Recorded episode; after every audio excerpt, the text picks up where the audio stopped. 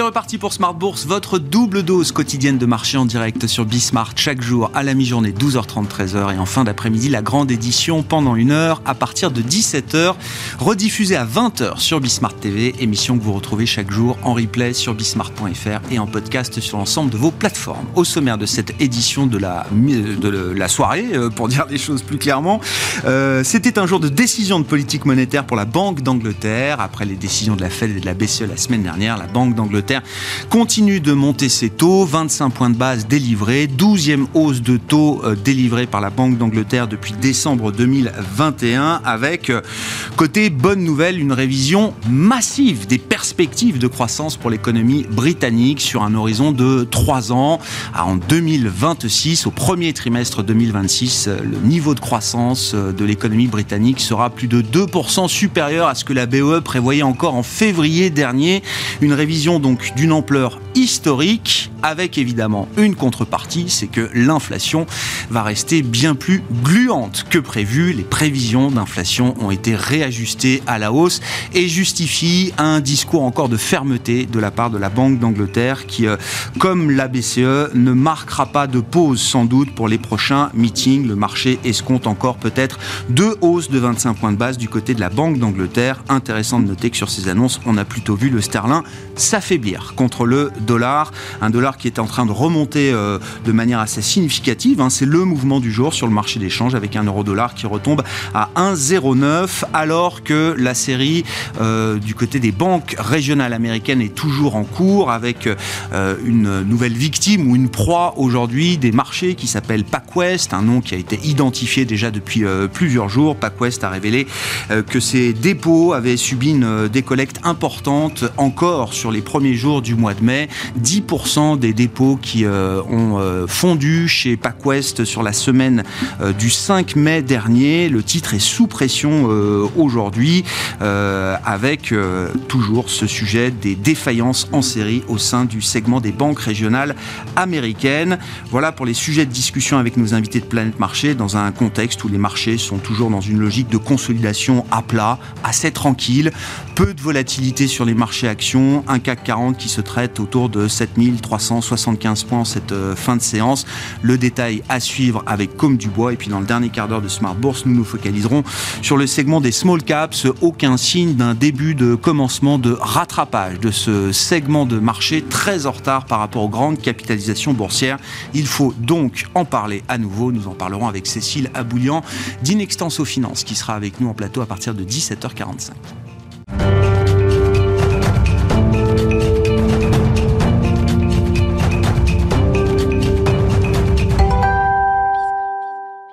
Mais d'abord, les infos clés de marché, comme chaque soir à 17h en direct, et c'est avec Comme du Bois.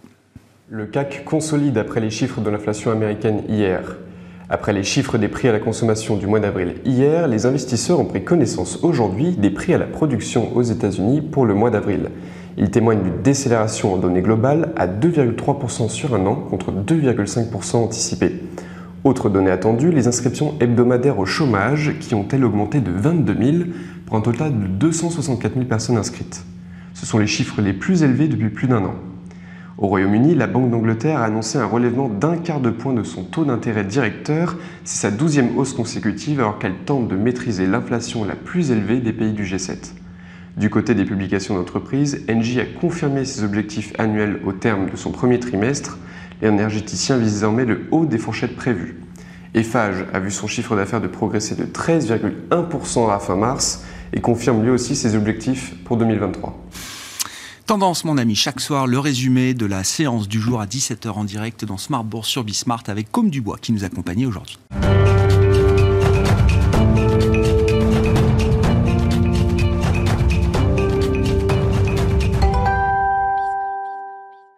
Trois invités avec nous chaque soir pour décrypter les mouvements de la planète marché. François Cholet est avec nous, le président de Montségur Finance. Bonsoir François. Bonsoir. Merci d'être là. Julien Nebenzal est avec nous en plateau également. Bonsoir Julien. Bonsoir Grégoire. Ravi de vous retrouver. Vous êtes administrateur d'Advise et Zakaria Darwish avec nous en plateau également. Bonsoir Zakaria. Bonsoir Grégoire. Merci d'être euh, là. Vous êtes responsable des euh, solutions taux et crédit chez CPR Asset Management. Le thème du moment depuis une semaine, c'est donc le thème de la pause. La Fed tente une pause, euh, Zakaria, après 500 de base de hausse de taux en à peine 14 mois. Que vous inspire ce thème de la pause signalé quasi explicitement par euh, Jérôme Powell pour la réserve fédérale euh, américaine. Euh, le marché, lui, va un peu plus loin que l'idée de la pause, puisque pour le marché, les investisseurs, la pause est un prélude à un pivot futur, à des baisses de taux futurs, pricées peut-être dès cet été par, par les marchés. Que vous inspire le thème de la pause? Qu'est-ce qui peut se passer dans cet intervalle entre le moment où la Fed arrête de monter ses taux et le moment, un jour viendra, où elle se remettra à baisser ses taux, Zachary Alors, donc, euh, premièrement, le sujet de la pause est de plus en, se clarifie de plus en plus. En regardant en particulier les dernières données d'inflation, on voit qu'on est vraiment bien, euh, enclenché sur, euh, sur une tendance baissière en particulier sur la partie logement qui inquiétait beaucoup, qui montait avec un rythme quasiment constant 0,7-0,8% par mois. Là, on est descendu à 0,5. On a eu ce premier signal le mois dernier. Euh, hier, on a eu une deuxième confirmation de ce signal-là, donc c'est plutôt rassurant. Et ça, ça va dans le sens de, dans le sens de, de, la vue de la Fed. Donc le thème de la pause s'installe.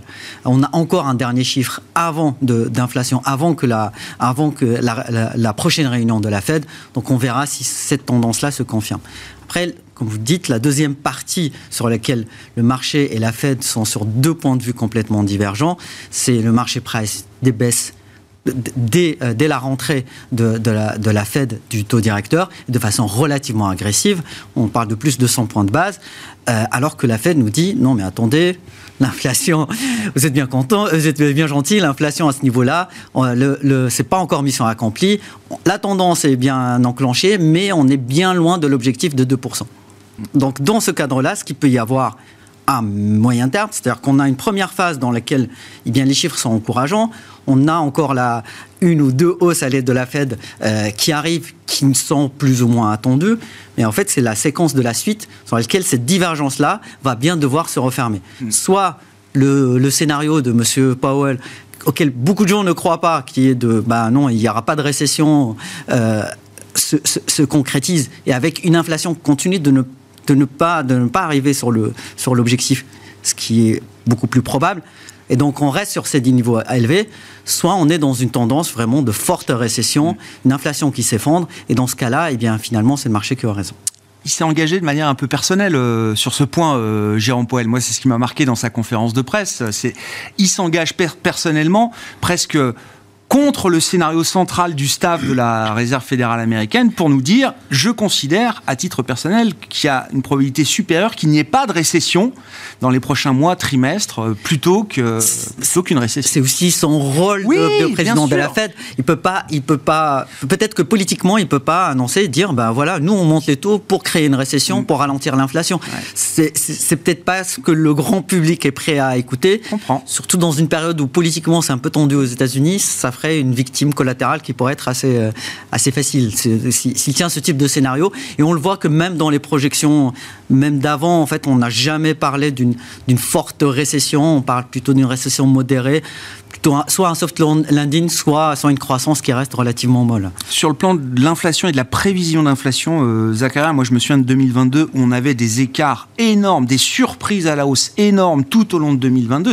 Le consensus n'arrivait pas à s'ajuster mois après mois euh, sur euh, l'inflation euh, attendue.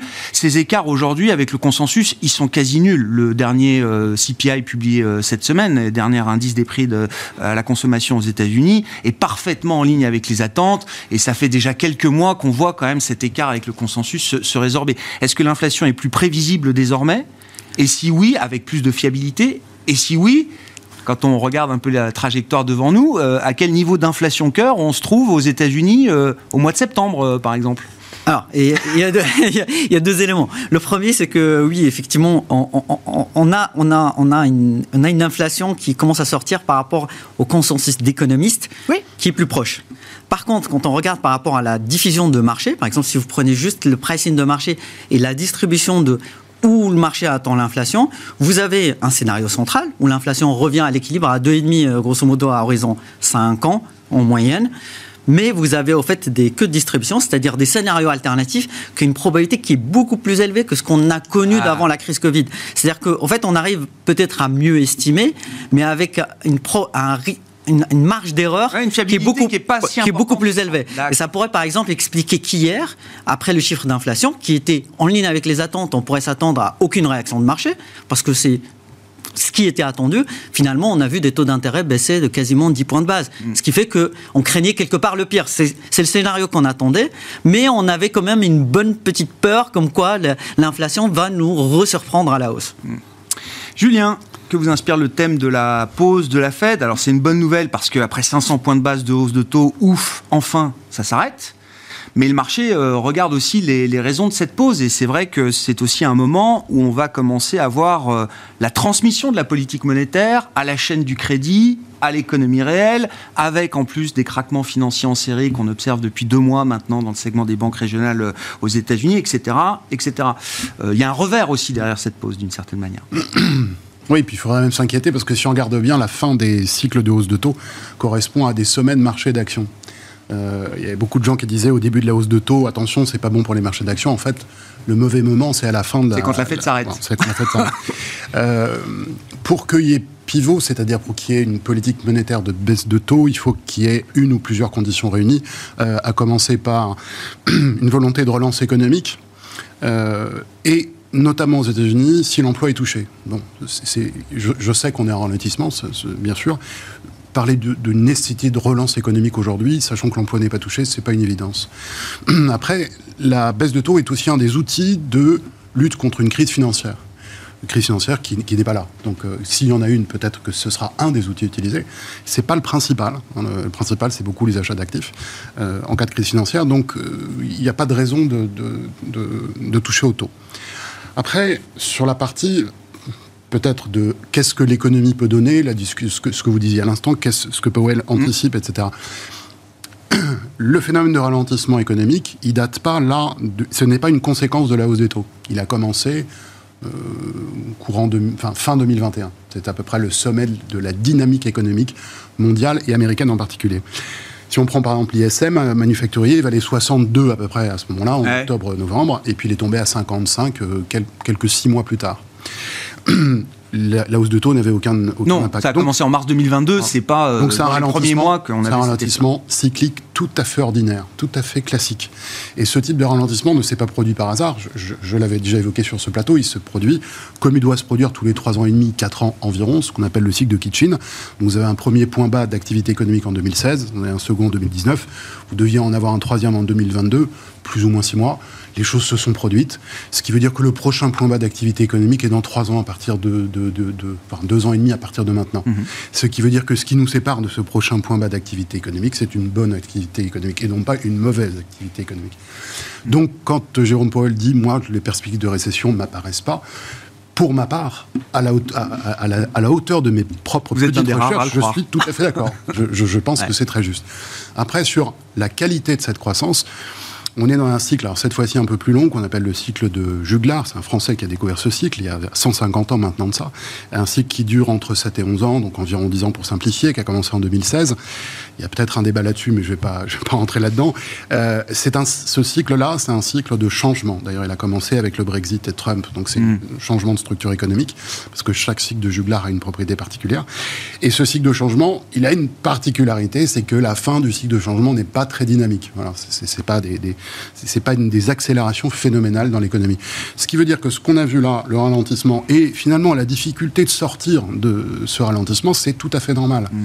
Donc ce qui doit se produire pour moi sur 24 mois, sur les 24 mois à venir, c'est une amélioration progressive d'une croissance qui ne sera jamais euh, époustouflante. Non, ça restera médiocre. Voilà, médiocre, moyen, médiocre. Voilà, voilà. Donc, mais il y aura ce filet de croissance euh, nécessaire, ou en tout cas qui change tout, qui permet de faire la distinction entre euh, oui. quelque chose de difficile, douloureux économiquement et sur les marchés, et quelque chose qui peut tenir.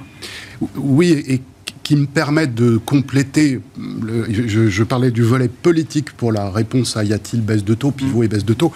Du point de vue de l'économie et sous l'angle des cycles, là aussi, il n'y a pas de raison particulière. Mais il y, a un troisième volet qu'on peut ajouter, qui est beaucoup plus simple, beaucoup plus court, c'est le cycle financier inflationniste, le cycle global. Ça, c'est un cycle qui, euh, on a la, je ne sais pas si on a la chance, en tout cas l'opportunité de le voir, parce que c'est toutes les générations qu'on en voit un.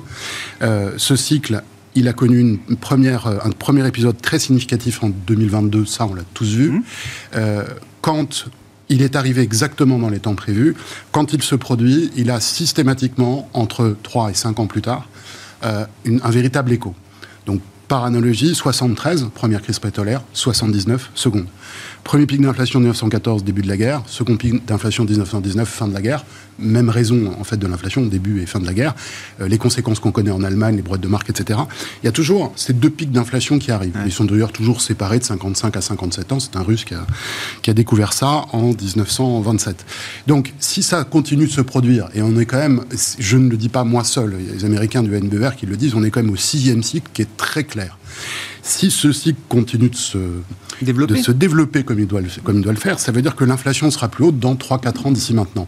Pour qu'elle soit plus haute par rapport au niveau actuel, et compte tenu du fait, pour reprendre justement euh, le, fait que l'inflation soit plus prévisible en ce moment, c'est-à-dire que si elle est plus prévisible, c'est-à-dire qu'elle n'évolue plus de manière erratique et chaotique, mais elle reste à un niveau élevé. Oui. Et ça, c'est symptomatique d'une période inflationniste. Ce qui veut dire que les données d'inflation entre maintenant et je dirais dans 3 ans, ne vont pas subitement s'effondrer. Donc là encore, pas une raison de dire il va y avoir pivot et de baisse de taux. Au contraire, les gardes vont rester plutôt élevés. Bon, intéressant. On verra ce qui se passe entre maintenant et le mois de septembre, là où le marché price effectivement un début de, baisse de taux. François, que vous inspire le thème de la pause. J'ai fait de venir, ça me fait plaisir d'entendre des, discours qui changent un petit peu euh, de ce que j'entends tous les jours, parce que il ah. faut pas se tromper, ça fait depuis... depuis bah vous venez pas assez souvent, François. Bah, c'est avec plaisir. depuis début 2022, sur les marchés, on, on, est dans une inquiétude permanente, on, on, ne fait que regarder ce qui pourrait nous tomber sur la tête, et force est de constater que 2022, entre la géopolitique, l'inflation, l'explosion des matières premières, les goulets d'étranglement dans les, circuits d'approvisionnement, on aurait pu imaginer que ce soit un exercice pour les entreprises, pour le secteur bancaire, pour les euh, extrêmement compliqué. Force est de constater qu'on a fait, en tout cas en Europe, des profits historiques en 2022, des marges qu'on n'aurait même pas pu imaginer euh, en février-mars lorsqu'on démarrait cet exercice, et que à chaque fois, et, c'est assez symptomatique de ce qu'on est en train de vivre aujourd'hui, c'est la publication de résultats, à chaque fois le marché est venu inscrire les points hauts, ou en tout cas les rebonds, ou en tout cas est venu se rassurer à chaque fois qu'on est allé voir les directeurs de, des entreprises pour prendre le pouls de l'économie réelle. Et eux nous disaient, bah oui c'est compliqué, bah oui c'est difficile, mais oui euh, euh, les, prix de revient remontent, etc. Mais on arrive à, regarder les, les, marges, on arrive à s'en sortir, et force est de constater qu'au bilan de l'année c'est extraordinaire. Mmh. Ce qui se passe sur ce premier trimestre ressemble énormément à ça. Depuis le début de l'année, on se dit, bah, avec des taux pareils, l'économie va avoir du mal à résister, on devrait revoir des ralentissements très marqués.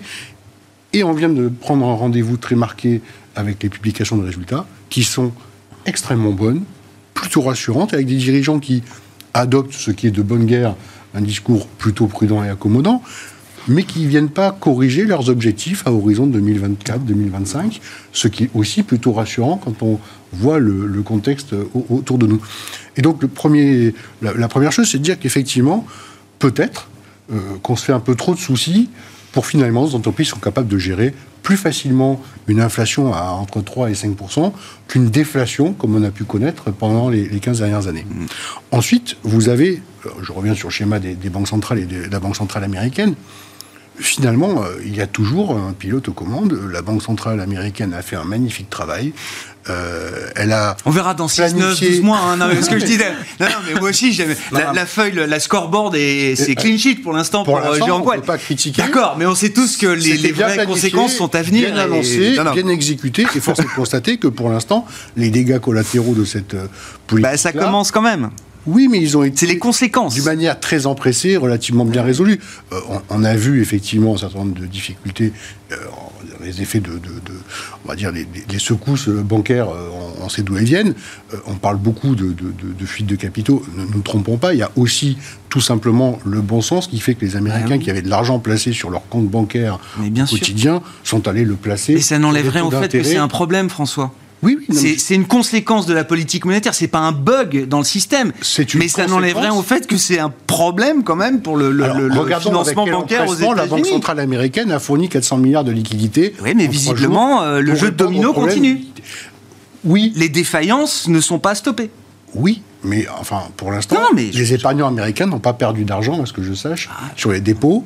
Euh, il n'y a pas eu, comme nous avons pu en avoir en Europe, de problématiques sur euh, la dette euh, subfin euh, aux États-Unis. Il n'y a pas eu ce genre de règlement-là. On a eu des choses qui se sont passées convenablement. Effectivement, vous avez des actionnaires de banque qui ont des difficultés. Ça, on peut l'entendre. Et c'était quelque chose qui était assez prévisible dans le, dans le scénario de, de hausse de taux américains.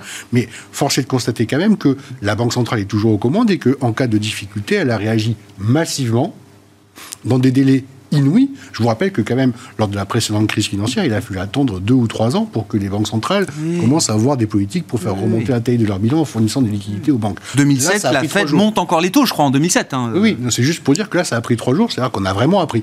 Donc le sentiment, c'est quand même qu'il y a un pilote aux commandes et que pour l'instant, il réussit sa mission. On arrive en fin de cette première étape, qui est quand même une étape incroyable. On- on- avant la crise, euh, enfin, excusez-moi, on n'aurait jamais pensé, moi je n'avais pas pensé, euh, dans le contexte de croissance qui n'était pas extraordinaire que nous avions, que la Réserve fédérale pouvait reprendre un cycle de hausse des taux qui nous mènerait à ces niveaux-là. Euh, si on se n'y 5 ou pensaient 6 pas, ans en arrière, Bien sûr. je, je pense qu'on n'aurait pas imaginé cela. Et force est de constater aussi que du point de vue de l'inflation, les chiffres que vous rappeliez sont tout à fait justes. On est en train de passer non seulement le pic, mais on est en train de voir arriver un atterrissage fin d'année autour de 3%, ce qui est plutôt la fin de la guerre contre l'inflation galopante qu'on a connue. Donc ça veut dire qu'ils ont réussi pour l'instant. Si derrière cela, on arrive à ça sans avoir des déclenchements massifs euh, de, de- de perte d'emploi aux États-Unis, sans avoir un dérapage euh, complet des marchés financiers, sans avoir euh, des, des- des écartements euh, terribles dans les, dans les secteurs et, et peut-être dans l'immobilier, mais je crois voir qu'il y a quelques signaux qui sont un peu moins euh, euh, dépressifs sur l'immobilier aux États-Unis récemment, bah, peut-être qu'effectivement ils auront fait du super bon travail et qu'on pourra se dire que l'horizon est un peu plus clair. C'est un des scénarios possibles. Non, non, mais je suis, d'a- je suis d'accord. Non, non, mais je, je- je l'aime bien ce scénario. euh, Oui, mais François, c'est- il n'y a pas de souci. Je- alors, je C'est pas le seul, c'est ce que je veux dire. Si je regarde ce que nous dit le marché aujourd'hui, ce que dit le marché, parce que si je regarde les anticipations d'inflation américaine euh, à 5 ans dans 5 ans, c'est que ça n'a pas dérapé. Non. C'est-à-dire que le marché continue Oui. de faire confiance dans sûr. la capacité de la Banque centrale de ramener l'inflation à un niveau, même s'il n'est pas exact, mais proche de- de- de- du niveau cible euh, à moyen terme. Et donc, pour l'instant, euh, cette mission-là, qui est quand même plus centrale, c'est celle de caler les anticipations, on peut dire qu'elle est aussi plutôt Oui, réussie. Julien, je reviens sur votre point, le, le- alors qu'il n'y ait pas de crise bancaire générale, euh, peut-être, mais il y a quand même, encore une fois, ce jeu de domino qui n'est pas interrompu, qui met tout le monde euh, mal à l'aise, euh, entre guillemets.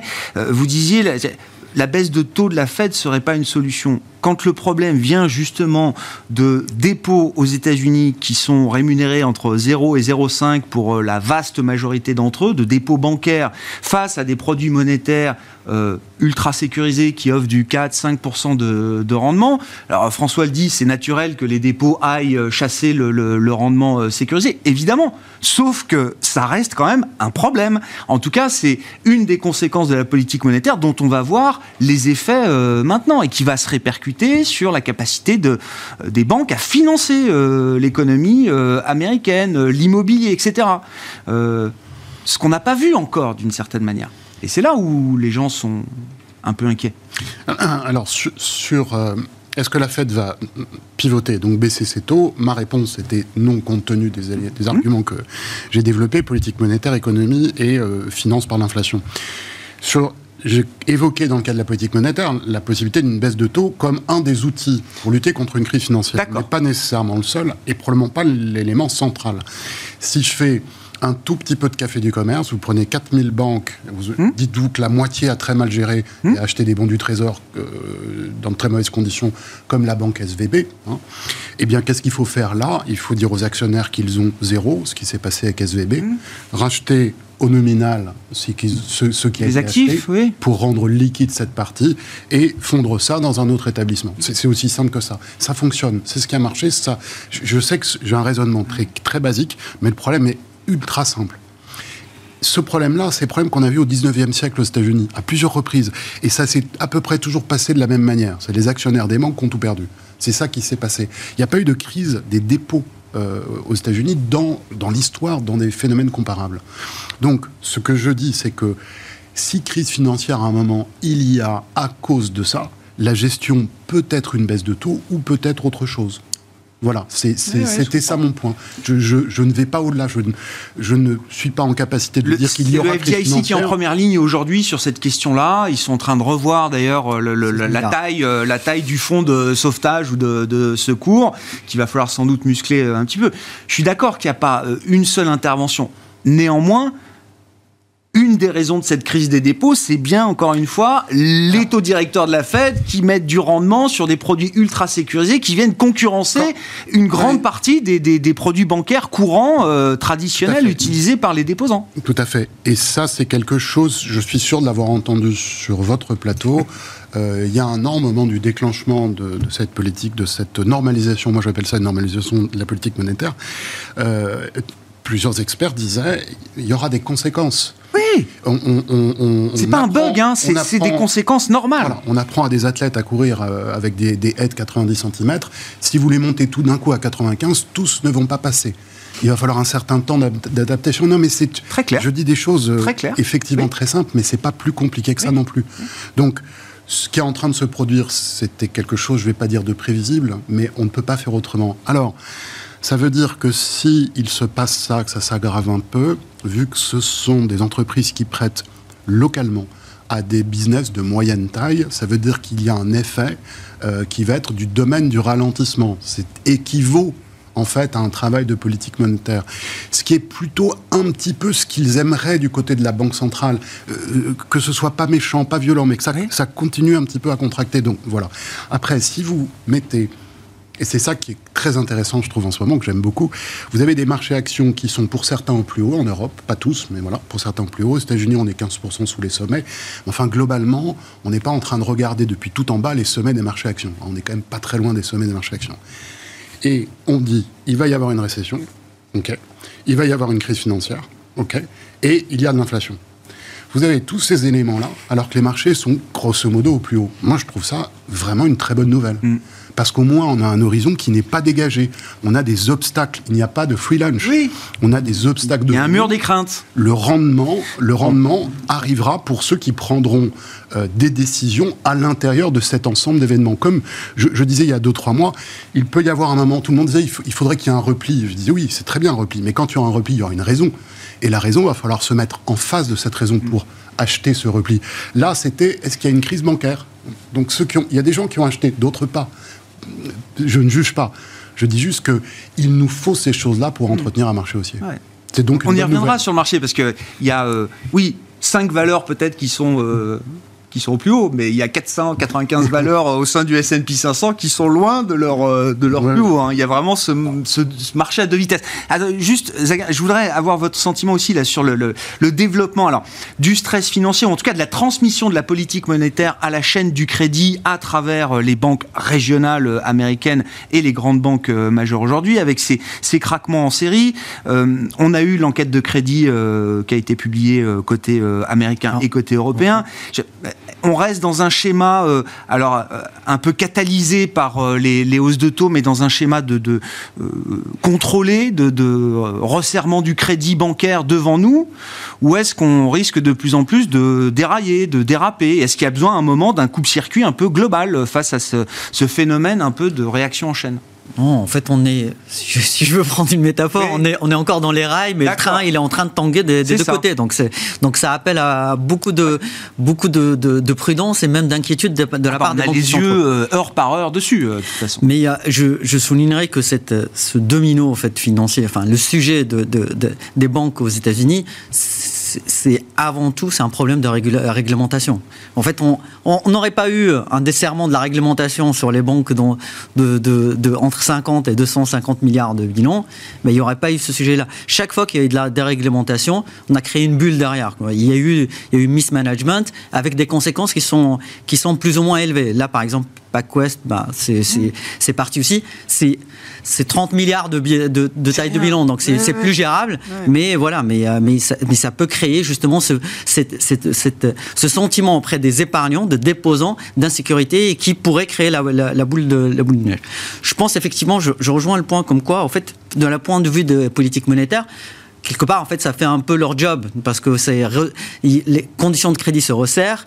Euh, les banques, donc les banques sont beaucoup plus regardantes euh, pour donner, pour, pour, pour distribuer des crédits. Et justement, sur l'enquête américaine, on voit qu'il y a justement cette forte distinction entre les banques larges, qui eux continuent de développer leur offre de crédit, et les banques moyennes qui, bah, en se disant, bah, avec ce qui se passe, fuite des dépôts, euh, euh, financement qui est plus cher, bah, j'arrête, je, je, ralentis.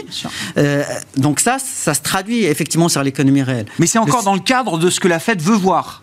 Bah, en On n'est pas sorti de ce cadre-là.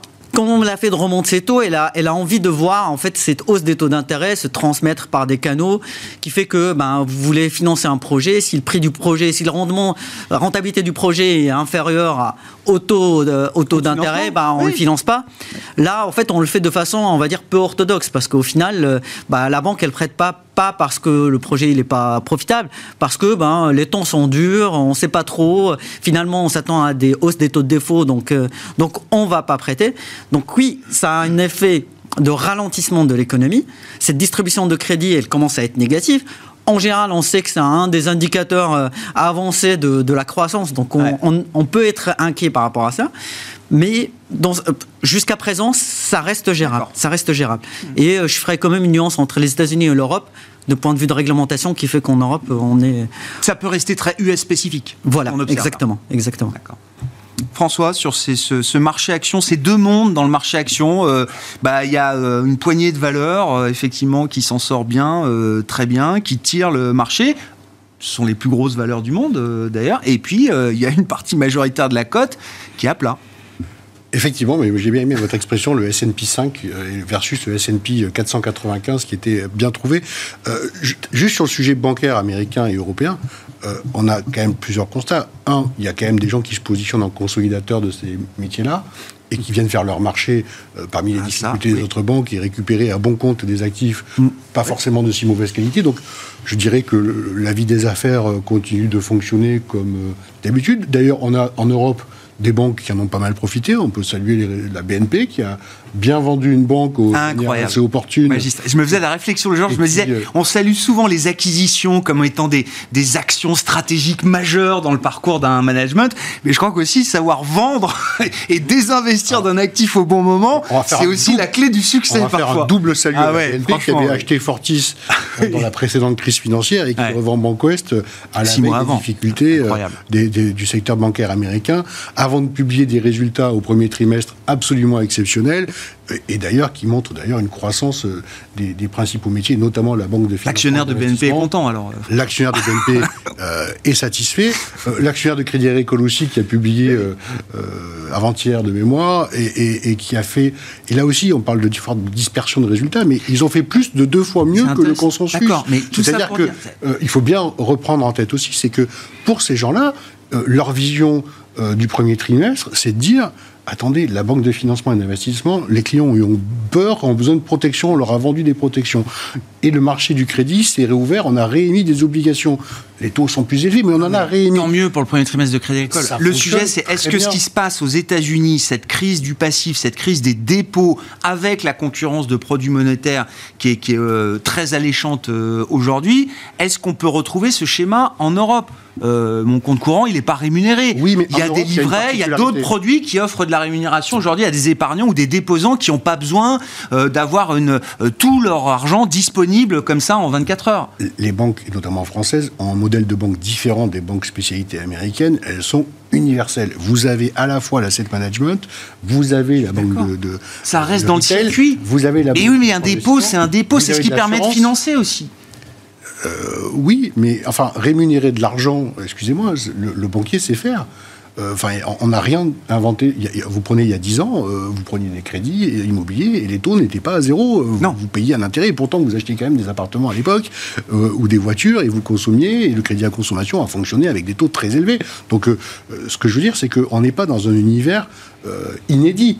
On retrouve un fonctionnement normal. Et si je peux me permettre, on est passé d'un environnement de taux négatifs euh, qui était quand même une aberration de l'histoire économique, je pense, un environnement qui redevient tout à fait raisonnable et, cohérent, qui consiste à dire que l'argent a une valeur, que le prêté euh, engage une rémunération, que tout n'est pas gratuit et que le temps vaut quelque chose. Donc, et que le risque vaut quelque chose aussi, puisque la hiérarchie des risques aujourd'hui est parfaitement bien établie sur les marchés obligataires. Donc, objectivement, je, je n'ai pas le sentiment qu'on marche sur la tête aujourd'hui. On a simplement réussi à faire cette bascule-là, pour l'instant, sans trop casser l'outil. Et je pense que euh, comme on avait oublié ce que c'était l'inflation, je pense que les entreprises ne l'avaient pas oublié, elles ont été capables de répercuter ça, et en tout cas elles en font la preuve au quotidien, pour la plupart d'entre elles, eh bien euh, on est dans un schéma qui ramène à quelque chose de plus rassurant. Si en plus de ça on pouvait avoir un peu de cohérence, et c'est peut-être un peu la nuance, euh, on peut compter sur les banques américaines pour restreindre les conditions de crédit. Nous en Europe, on a encore des gouvernements qui ont ouvert les vannes. C'est-à-dire qu'on a en face de la politique monétaire de la Banque Centrale Européenne, qui a vocation à être un peu plus restrictive, on a toujours euh, des politiques budgétaires euh, en Europe mmh. qui sont plutôt expansionnistes et qui donc mmh. sont un peu à l'opposé de ce que souhaiterait la, Banque Centrale Européenne. Mais en dehors de ça, on est quand même dans un schéma de fonctionnement qui me paraît plus rationnel que ce que nous avions il y a deux ans. Marché à deux vitesses comment on gère ça, Comment on gère ça, c'est un vrai sujet. Euh, c'est une partie du marché qui est inondée par la récession, pour le coup. Alors, vous avez d'abord, au niveau des flux, on parlait des small caps, c'est un marché qui est mort en termes de flux. Il n'y a pas un euro qui vient s'investir sur les fonds euh, de small caps en Europe ou sur les fonds de valeur moyenne. Et vous avez une hiérarchie entre les valeurs très liquides qui ont fait la performance, mmh. les valeurs euh, on va dire moyenne large, qui font à peu près la moitié de la performance, et puis les small qui sont entre 0 et 2 depuis le début de l'année, c'est-à-dire qu'ils sont restés collés euh, depuis le début de l'année. Ça, c'est symptomatique d'investisseurs qui se disent, peut-être rationnellement, que les conditions de crédit vont d'abord pénaliser euh, les petits qui n'ont pas accès euh, au, financement du marché, qui sont obligés de passer par euh, leur banque traditionnelle pour obtenir des, lignes de crédit. Et dans un contexte où les ressources pour les banques se renchérissent, eh bien forcément, ils vont être facturés de manière significative. bon, c'est vrai. on ne peut pas dire autre chose que ça. c'est tout à fait vrai. C'est légitime. Il y a des raisons. La, seule chose, c'est qu'on peut s'interroger aussi sur l'idée que ce sont aussi des entreprises qui ont été plutôt bien gérées et que l'impact boursier de l'année dernière sur les small caps, qui est quand même très fort, elles ont perdu quasiment un tiers de leur valeur euh, en, Europe, euh, est un impact qui est quand même ramené les ratios de valorisation à quelque chose qui est plutôt raisonnable. il ne faut pas se tromper, les small caps, alors vous allez dire que je suis un peu opportuniste, puisqu'on a fait une acquisition d'une entreprise pour avoir justement récupéré un fonds de small caps. C'est très récent. pour l'instant, on est en train de, de, patienter. On a un peu commencer à arbitrer, parce que je pense que euh, à un moment donné, si vous prenez quelques propis sur les larges qui commencent à valoir très cher, et je pense des très belles, des très larges en Europe, bah, vous avez un vivier d'entreprises qui sont aujourd'hui restées à l'écart du rebond. Il n'empêche que vous préparez la, fin de l'année plus que les deux prochains mois. Je ne suis pas certain que ce soit euh, un, à quel horizon de temps trading. Oui, bien sûr. L'horizon de temps, il est infini. Les small caps ont une prime de risque plus élevée, c'est évident, mais parce qu'elles rapportent aussi plus à moyen terme. Si vous prenez toutes les séries longues, euh, vous avez une surperformance des small caps par rapport au large, tout simplement, c'est des entreprises de croissance et de forte croissance, donc euh, c'est assez légitime. Mais c'est vrai qu'elles ont, elles présentent un profil. Mais est-ce qu'il faut se, se se forcer à être contrariant et se dire c'est le moment d'y aller, même si je connais effectivement l'aspect de liquidité, le fait que c'est les segments de marché qui sont au tapis parce qu'ils seront peut-être les plus attaqués s'il y a une crise ou un resserrement fort du financement. Est-ce que c'est le moment déjà ou est-ce qu'un client qui viendrait vous voir, vous lui recommandez plutôt de faire autre chose euh, en attendant euh, ah, C'est l'occasion de monter dans un train qui n'a pas démarré par rapport au reste. Ensuite, vous avez la difficulté, c'est d'adresser ce marché. En fait, ça, paraît, euh, c'est pas si simple d'adresser un marché de small caps. D'abord, c'est un marché qui est très large, ah qui est très peu liquide la recherche euh, économique et analytique sur ces valeurs-là, elle n'existe plus. Ce n'est plus que de la recherche financée par les entreprises elles-mêmes pour faire de la publicité. C'est ce qu'on appelle la recherche pas indépendante. Et donc, c'est un vrai sujet de pouvoir adresser de manière large et non pas sur 10 valeurs ou 15 dans des portefeuilles très concentrés euh, euh, ce genre de, de thématique. Donc, nous, on est parti sur des portefeuilles extrêmement larges, plus de 120 titres, pas plus de 1% ou 1,2% par ligne, des process plutôt quantitatifs pour arriver à élargir vraiment le ah d'investissement, et la France qui représente 12 à 13% du portefeuille. Donc c'est vraiment très large, euh, plutôt des approches euh, pour adresser une catégorie d'actifs qu'on a du mal à adresser traditionnellement en fait. Dans l'univers taux et crédit, euh, Zacharia, Qu'est-ce qu'il y a de mieux que le monétaire? Est-ce qu'on trouve mieux que le monétaire? C'est-à-dire être très court avec des, rendements quand même qui euh, couvrent quasiment euh, l'inflation aujourd'hui. Est-ce que ça vaut la peine d'aller euh, ailleurs sur du crédit d'entreprise, moyen terme, long terme? Oui, en fait, on, voit une forte dispersion sur le marché du crédit. Alors déjà, un, vous faites bien de le souligner, aujourd'hui, on est très bien payé pour attendre, pour ne rien faire. Donc, donc les taux monétaires sont attendus encore en hausse. Donc ce n'est pas un mauvais investissement aujourd'hui de faire du monétaire. Et, contrairement ce que ça aurait pu être un certain temps. Deux, sur l'univers crédit, vous l'avez souligné, en fait, on a une réouverture du marché, du marché primaire, c'est-à-dire que les entreprises et les banques réémettent. Et là, en fait, en fonction des profils d'entreprise, on sent qu'il y a en fait une certaine fébrilité des investisseurs à investir quand on tout le monde dit bah, la récession arrive, mm. l'inflation n'est pas encore stabilisée en Europe. Donc, donc en fait, les, émetteurs qui viennent cette année, qui sont obligés de venir en 2023 avec des taux d'intérêt aussi élevés, bah, ils payent aussi une prime, une prime d'émission qui est relativement importante. je cite par exemple une, banque euh, islandaise qui est, arrivée, qui est venue hier, trois ans. 7,35% de, de rendement, euh, catégorie investment grade, c'est-à-dire ah c'est c'est euh, euh, c'est le crédit le plus, on va dire, le plus le, mieux noté. Le mieux noté. La haute structure de capital, c'est en préfère. Donc, en fait, il y a, y a des, y a des Donc opportunités. Là, ça vaut le coup, effectivement, de se décaler un peu sur du 3 ans, l'exemple que vous citez, par rapport à du monétaire, qui est, euh, je sais pas, en France, en Europe, à 3-4%, peut-être un peu plus aux États-Unis. Oui, oui aujourd'hui. Là, il y a un vrai gain. Exactement. C'est-à-dire, mais le risque que l'on prend en fait par rapport à cela, c'est le risque qu'une inflation en zone euro qui est aujourd'hui maintenant beaucoup plus portée à contrario par justement des politiques fiscales qui sont expansionnistes, qui sont pro-croissance, et aussi les, marges des entreprises qui sont beaucoup en, évolution positive. Euh, donc en fait, si on, si, on, si on est dans un scénario où l'inflation ne se stabilise pas, ben, on risque d'avoir des chahutements par rapport à une politique monétaire qui soit beaucoup plus restrictive. Hmm. Euh, sur l'univers sur l'univers obligataire, ce qui est aussi à souligner, c'est l'émergent, euh, où en fait on a beaucoup d'économies qui sont beaucoup plus avancées, c'est-à-dire ils ont fini leur cycle de resserrement monétaire, ils sont plutôt, on, on anticipe déjà en fait les baisses qui préannonce déjà. Vous avez des niveaux de rendement qui sont extrêmement élevés. Ah Et avec le, dollar qui aujourd'hui est attendu plutôt stabilisé, enfin avec la baisse des taux d'intérêt qui est attendue sur le dollar, eh ben ça commence à être extra intéressant d'un point de vue euh, rendement risque. Très clair.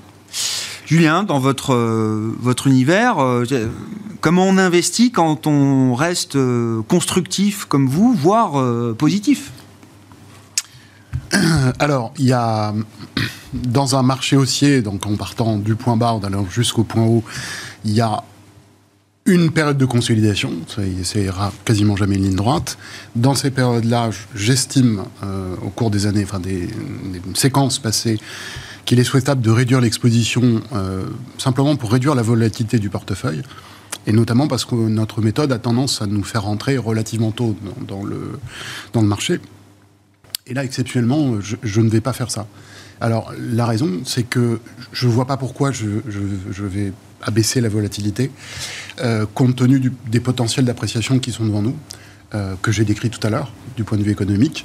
Et même si je n'anticipe euh, mes modèles, alors sur les marchés eux-mêmes, donc d'actions et d'obligations, ne donne rien de particulier sur les 6 mois, 6 à 12 mois qui viennent. Sinon, ça peut être ennuyeux pendant une légère, une légère hausse. Sinon, une légère hausse de l'ordre, je dis bien de l'ordre de 10% sur les actions et la moitié à peu près sur les obligations. Mais je pense plutôt que la volatilité va baisser par elle-même. J'ai d'ailleurs des premiers signaux qui sont arrivés euh, qui vont dans ce sens.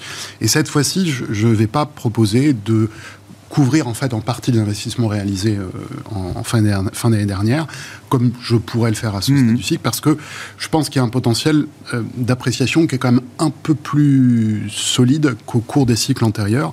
Mais j'ajoute, et c'est pour moi central, c'est pour ça que je disais la bonne nouvelle, c'est qu'on a quand même pas mal de mauvaises nouvelles devant nous.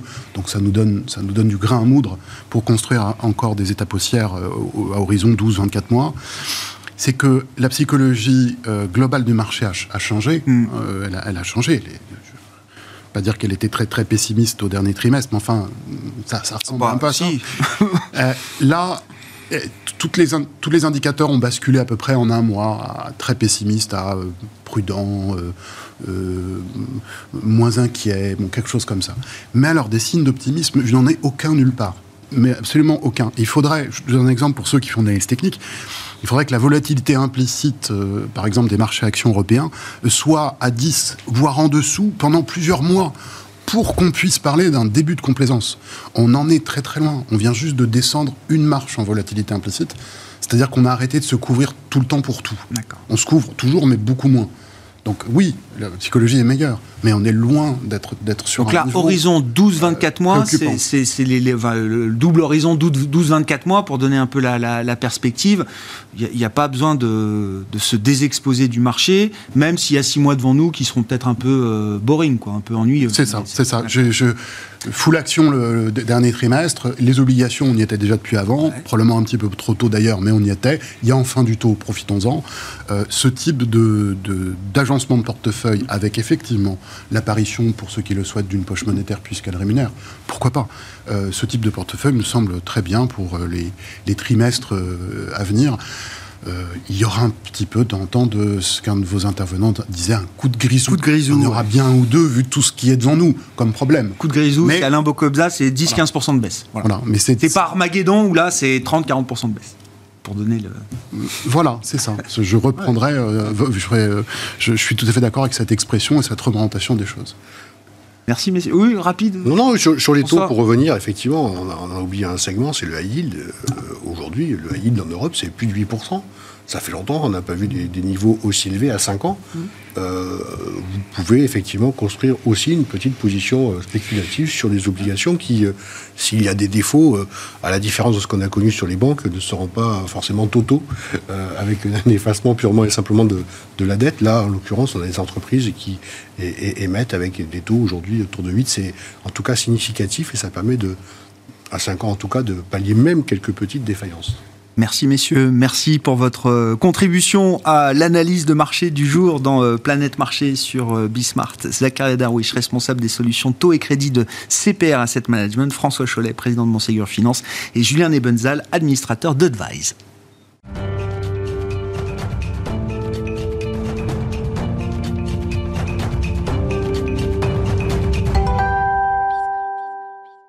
Le dernier quart d'heure de Smart Bourse chaque soir, c'est le quart d'heure thématique. Et comme annoncé en début d'émission, le thème ce soir, c'est celui des small caps. Nous en parlons avec Cécile Aboulian, directrice Equity Capital Market d'Inextenso Financement et Marché. Bonsoir Cécile.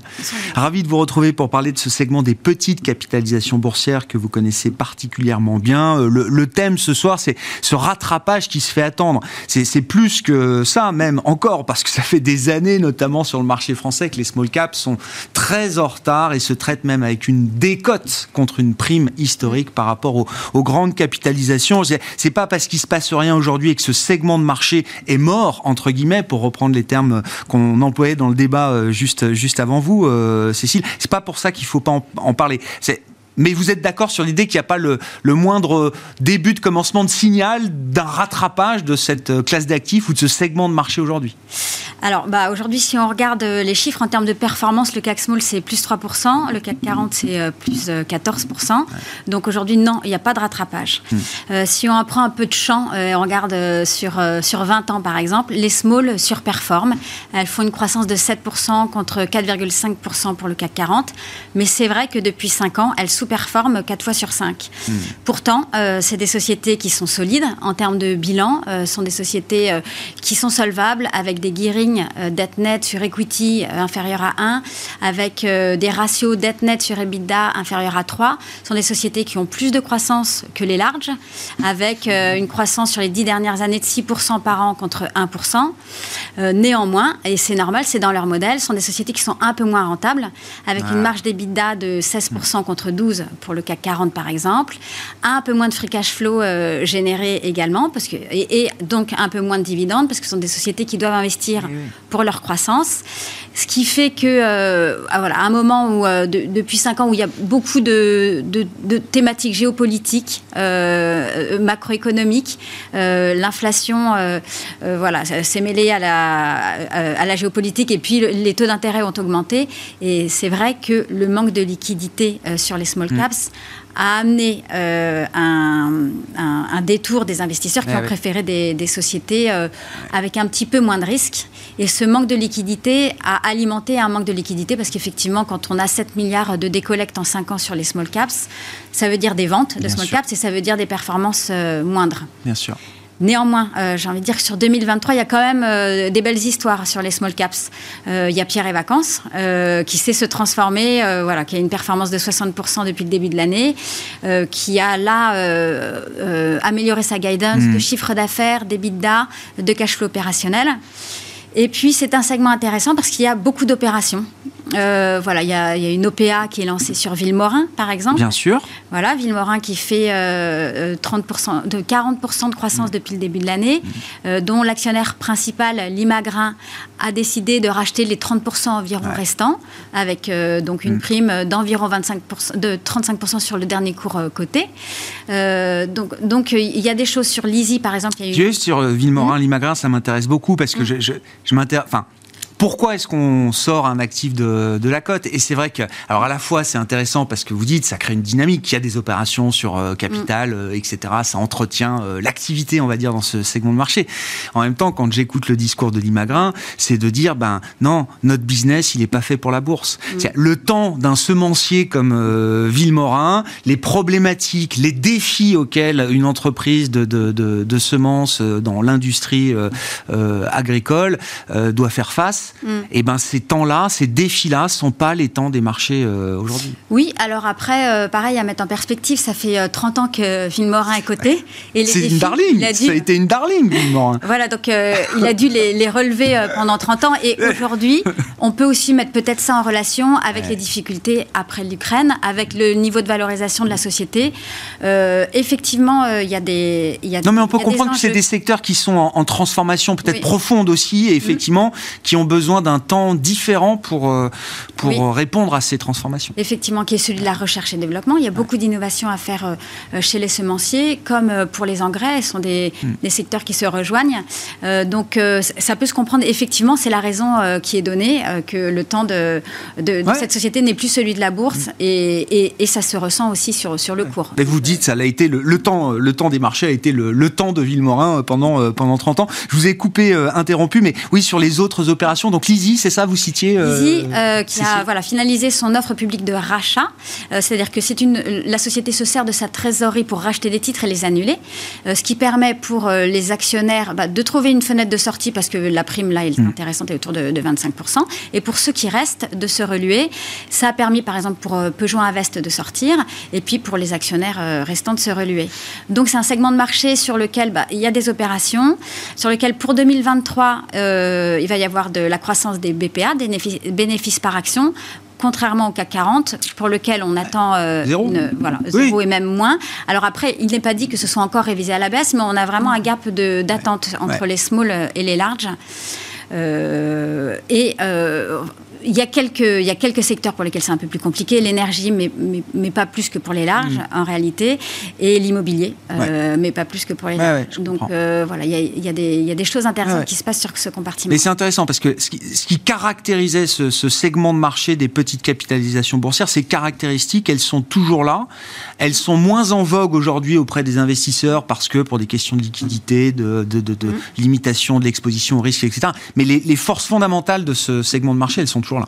Même après 4 euh, ou 5 ans de sous-performance. Elles sont toujours là. Ils ont, des, comme on le disait tout à l'heure, un des bilans sains, de la croissance, euh, des marges tout à fait présentables et un niveau de valorisation qui est attractif. Ils ont bah. un PE au niveau de, de 16 fois au lieu de 24 en historique. Donc, euh, il peut y avoir un, regain. S'il y a un segment de marché, euh, je dirais aujourd'hui, à regarder, euh, c'est peut-être celui-ci. Oui, oui. Mm. bon. L'environnement de marché étant ce qu'il est, effectivement, c'est n'est pas mm. ce qu'on regarde le, plus aujourd'hui, mais mm, il faut quand même avoir ça, avoir ça en tête. Sur les, opérations et notamment les stratégies de croissance externe, la dynamique M&A de ce secteur, qu'est-ce qu'on peut en dire aujourd'hui, Cécile? Donc les, sociétés cotées ont, deux relais de croissance, croissance organique, croissance externe. On regarde ça chez In Extenso, chaque chaque mois sur les sociétés cotées. Et il s'avère que depuis le début 2023, c'est dans la continuité de 2022, c'est-à-dire un ralentissement en volume avec 100, 136 opérations pardon, début 2022 et à, comparer aux 42 opérations début 2023. D'accord. Mais quand même 42 opérations de M&A menées par des small cap françaises sur les quatre premiers mois de cette année 2023. Effectivement, donc l'échantillon, c'est euh, les sociétés cotées Euronext Paris, moins de 1 milliard de capitalisation boursière. Et donc, euh, sur cet échantillon-là, ce qu'on peut retenir, c'est que euh, les petites sociétés résistent mieux que les larges, sont encore, sont encore un peu plus actives que les larges, sachant que le rapport, c'est de moins 70% pour les large caps mhm. et pour les capis de moins de 500 millions d'euros, moins 50%. donc, il y a, y a, un effet, c'est ce qu'on voit aussi sur le marché non coté, parce qu'on sort un, panorama tout juste là sur euh, mm. les sociétés euh, non cotées et leur activité euh, en M&A. Et effectivement, les PME sont plutôt préservées. Ce qu'on observe aussi, c'est que les taux d'intérêt et, tout, est lié, lié font que les, banques prennent un peu plus de temps pour regarder les dossiers, sont plus exigeantes et, pour donner un petit peu plus cher. Et en parallèle, les acquéreurs prennent plus de temps et se prémunissent aussi des risques en proposant des montages qui les euh, qu'il ait des risques avec des compléments de prix peut-être plus systématiques, avec des montages pas que en equity, mais aussi avec des obligations convertibles, avec des prises de participation majoritaires un peu plus euh, fréquemment, ah un peu plus fréquemment que les prises de participation à 100%. D'accord. Donc on met un pied et ensuite on euh, voilà pour, pour voir parce qu'effectivement l'environnement légitime. voilà est, un peu incertain. donc on, dérisque un peu ces deals à chaque fois. Exactement.